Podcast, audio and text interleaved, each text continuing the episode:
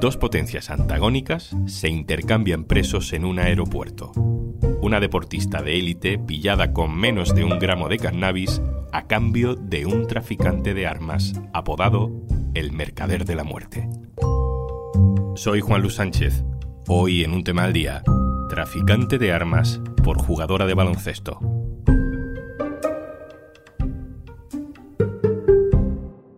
Una cosa antes de empezar. Hola, Juanjo de Podimo otra vez por aquí. Oye, ¿todavía no has probado nuestra aplicación Podimo? Entra en podimo.es barra al día porque te regalamos 60 días gratis. Dos meses gratis para escuchar los mejores podcasts y audiolibros. En Podimo. La semana pasada pudimos ver en los medios de comunicación una imagen real de un momento muy cinematográfico que nos traslada a los años de la Guerra Fría del telón de acero. Un clásico, un intercambio de presos entre dos antagonistas internacionales por antonomasia, Rusia y Estados Unidos. La imagen no es de película, es real y muy actual. Vemos de espaldas a la jugadora de baloncesto de la Liga Femenina de la NBA, Britney Greener. Camina por la pista de un aeropuerto acompañada por tres hombres. Van al encuentro de otros dos hombres, a los que vemos enfrente. Son Víctor But, un traficante de armas ruso, y la persona que lo custodia. Se encuentran en medio de la escena y tras un saludo breve, Greener se va con el escolta con el que estaba Víctor But, y el traficante de armas camina hacia el otro lado, acompañado de los hombres con los que hasta hace un momento estaba la deportista norteamericana. Booth se sube al avión que le espera en la pista con los motores encendidos para volar hacia Moscú. Greener aterrizó en Texas. Algunos de los protagonistas de este género han cambiado, ya no hablamos de espías, sino de un traficante de armas y una jugadora de baloncesto. También cambia el escenario, hemos pasado de estaciones y aeropuertos europeos a Abu Dhabi, la capital de Emiratos Árabes. Ella estaba condenada a nueve años de cárcel por tráfico de drogas. Le encontraron cápsulas de marihuana que ella alegaba que eran para consumo personal. Él llevaba diez años preso y le quedaban otros quince de condena por vender armas a organizaciones terroristas. Hoy vamos a profundizar en algunas de las claves de este canje de presos que a priori podría parecernos una victoria para el régimen de Vladimir Putin. Lo hacemos con Javier Biosca, jefe de internacional del diario.es. Hola Javi. Hola Juan, ¿qué tal? Y con Blas Moreno, codirector de El Orden Mundial. Hola Blas. Hola Juan, ¿qué tal? Empiezo por ti, Bioska. Britney Greener es una estrella del baloncesto en su país. ¿Por qué estaba encarcelada en Rusia? Bueno, eh, Greener jugaba en un equipo de Rusia de baloncesto en el Ekaterimburgo, que está a más de 1.400 kilómetros de Moscú, porque desde hace años Rusia se ha convertido en destino favorito de muchas jugadoras de baloncesto estadounidenses por la diferencia de salarios. O sea que Rusia paga mucho más que la liga femenina de la NBA. ¿no? Y fue condenada en agosto de este año a nueve años de prisión por narcotráfico.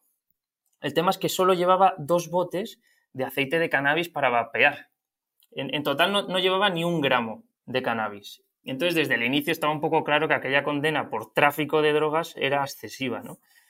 Hay otro estadounidense que se llama Mark Fogel, que es un antiguo empleado de la embajada, que también fue condenado en 2021 por narcotráfico y llevaba 17 gramos de cannabis medicinal, ¿no? Alega que la droga que llevaba era para los dolores que sufría de la espalda después de varias operaciones fallidas. O sea que en este caso de Greener no hablamos de una mera aplicación de una legislación muy dura en Rusia, no. Esto es otra cosa con una intencionalidad política clara detrás de todo esto, que es el canje o la presión diplomática. We never forgot about Brittany. We've not forgotten about Paul Whelan, who's been unjustly detained in Russia for years. Estamos escuchando a Joe Biden, el presidente norteamericano, celebrando la liberación de la jugadora de baloncesto y a la vez hablando de que no se olvidan de Paul Whelan. ¿Quién es este Paul Whelan? Bueno, Paul Whelan es un marine retirado eh, estadounidense de 48 años que lleva detenido en Rusia desde 2018 y está acusado de espionaje. Fue condenado en 2020 a 16 años de prisión y según la acusación es que recibió de otra persona un pendrive con un listado de trabajadores de uno de los servicios secretos del Kremlin. ¿no?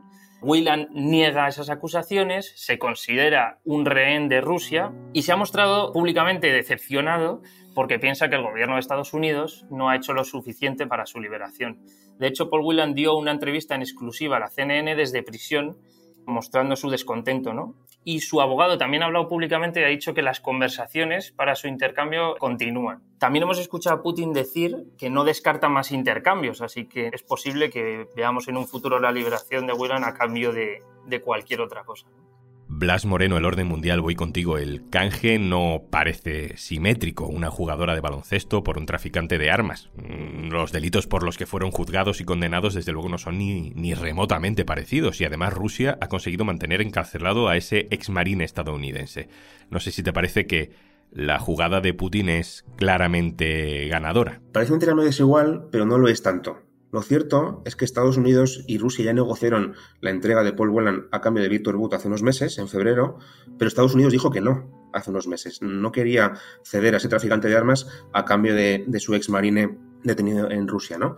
Y la detención de la jugadora de baloncesto en Rusia poco después le ofrece a Rusia la oportunidad perfecta para orquestar un juicio bastante amañado. La condenan a más de nueve años por un delito de drogas bastante insignificante y con esa excusa después vuelven a negociar con Estados Unidos y le ofrecen a la jugadora baloncesto a cambio del, traficante de armas. ¿Cuál es la diferencia entre la jugadora y Paul Brennan, el, el ex marine? Bueno, pues que la jugadora sí que tiene un enorme club de fans en Estados Unidos que presionan al gobierno estadounidense para que la libere y el otro es alguien desconocido prácticamente, ¿no? Entonces, pese a que el intercambio parezca desigual o que beneficie a Rusia más que a Estados Unidos, lo cierto es que el gobierno estadounidense no le han quedado mucho más remedio que hacer lo posible por liberar a una ciudadana estadounidense, como es lógico, pero es que además es una ciudadana, digamos, muy notoria y muy famosa, con lo cual el caso aún era más importante y más urgente para el gobierno de Biden. Javier, estamos hablando de que a esta deportista le han canjeado por un traficante de armas, Víctor Butt. ¿Cómo acabó detenido Víctor Butt en Estados Unidos?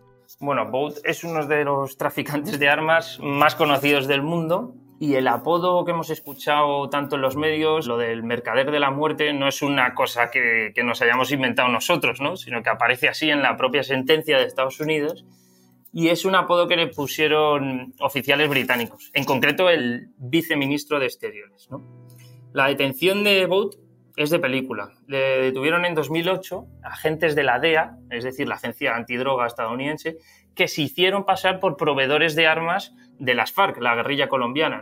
Entonces, estos agentes compraron a Boud 800 misiles tierra-aire, 30.000 AK-47, 10 millones de balas y 5 toneladas de explosivos. Incluso un avión ultraligero equipado con lanzagranadas para atacar helicópteros estadounidenses. Este Bout es un exoficial de la Fuerza Aérea Soviética que comenzó su carrera con la decadencia de la Unión Soviética, ¿no? Se hizo con aviones prácticamente abandonados del ejército soviético y ahí empezó su negocio. Las informaciones apuntan que incluso Bout ha vendido armas al expresidente de Liberia, Charles Taylor, que fue condenado a 50 años por crímenes de guerra y lesa humanidad. También ha vendido armas a ambos lados en la guerra civil de Angola, y bueno, y muchos otros negocios oscuros, ¿no? Y lo curioso, o la pregunta que nos tenemos que hacer, yo creo, es por qué Rusia está tan interesada en liberar a esta persona, ¿no? Evidentemente no está claro, pero según la investigación de la DEA, en esa operación falsa que acabo de contar, Bout declaró abiertamente a estos agentes de la DEA que su enemigo era Estados Unidos y que llevaba más de una década luchando contra ellos. Eso evidentemente eh, gusta a Rusia. También hay varios expertos, en concreto Marga Leotti, que sabe muchísimo de, estos temas, que sugiere que Bout ha trabajado para la inteligencia rusa. Y también hemos visto recientemente que, según ha llegado a Rusia, ya está en las filas de un partido político ruso y no descartemos que se convierta en diputado pronto. Blas, te hago la pregunta entonces. ¿Por qué Rusia está tan interesada en liberar a este traficante de armas?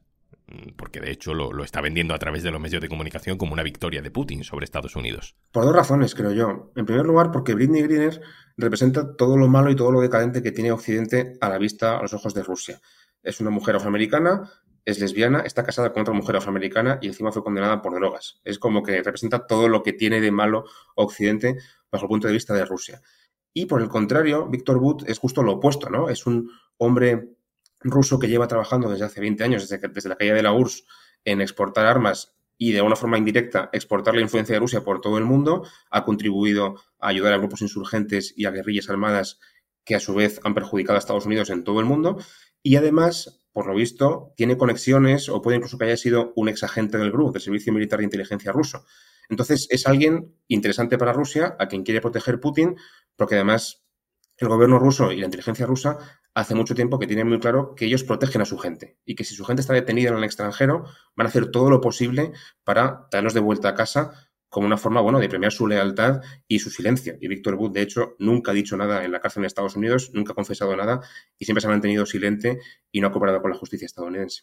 ¿Es habitual este tipo de intercambio de prisioneros? Hasta ahora se intercambiaban espías apresados a uno y otro lado o militares. Ahora hablamos de una jugadora de baloncesto y de un traficante de armas. Pues sí, es cada vez más habitual, por desgracia, y es lo que se ha dado a llamar la diplomacia del secuestro. Y es que hay varios países, no solamente Rusia, también China, por ejemplo, Turquía eh, o Birmania, que lo que hacen es enjuiciar, detener a ciudadanos occidentales con cualquier pretexto, a veces incluso inventándose las causas o exagerando mucho la acusación, como en el caso de Britney Greener, para después utilizarles como rehenes, como secuestrados, en una negociación con Occidente, ¿no?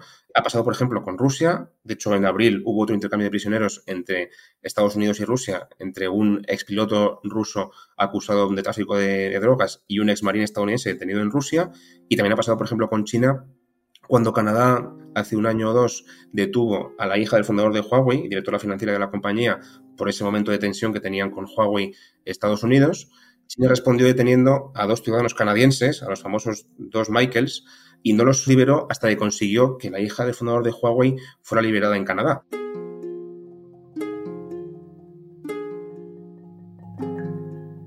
El intercambio de presos se produce en Abu Dhabi, en la capital de Emiratos Árabes, y, y, aquí vemos otra derivada interesante, que es el creciente papel de algunos países de esta zona como mediadores, como actores neutrales en las batallas geopolíticas de las grandes potencias mundiales.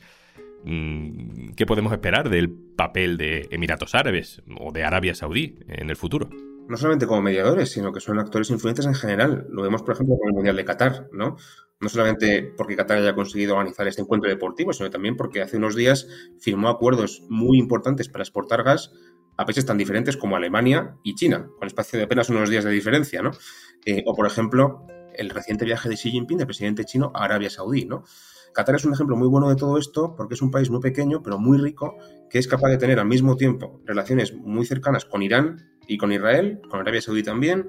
Tiene una base militar de Estados Unidos importantísima en Oriente Próximo, la mayor que tiene Estados Unidos en la región, y también tiene la sede, digamos, la embajada, entre comillas, de los talibanes en el extranjero. Es decir, es un país que se mueve muy bien en ese mundo diplomático. Eh, de los equilibrios, ¿no? Y demuestra que en la región del Golfo Pérsico y en general que ciertas potencias medias, también por ejemplo Israel, India, Turquía y otros países, crecen, ganan poder en este mundo que llamamos multipolar. Ya no solamente está Estados Unidos como el único hegemón, hay más países jugando. Y eso supone que el mundo, desde luego, es más interesante, también es más peligroso, en mi opinión, porque hay más opciones de que los países lleguen a las armas o lleguen a, a las manos, ¿no? Y también, desde luego, les da más protagonismo a esos países que tienen mucho dinero y mucho interés en ejercer más influencia de la que han ejercido hasta ahora, por supuesto. Blas Moreno, codirector del Orden Mundial, muchas gracias, un abrazo. Gracias a vosotros. Javier Biosca, compañero, muchas gracias a ti también. Gracias.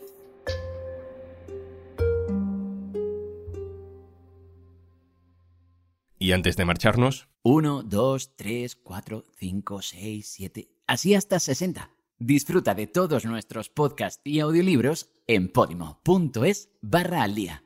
60 días gratis para que disfrutes de todos nuestros podcasts y audiolibros si te registras en www.podimo.es barra al día. 60 días gratis. Regístrate en podimo.es barra al día. Esto es un tema al día, el podcast del diario.es. Si te gusta lo que hacemos, necesitamos tu apoyo. Hazte socio, hazte socia en eldiario.es barra socio. Este podcast lo producen Carmen Ibáñez, Marcos García Santonja e Izaskun Pérez. El montaje es de Pedro Nogales. Yo soy Juan Luis Sánchez. Mañana, otro tema.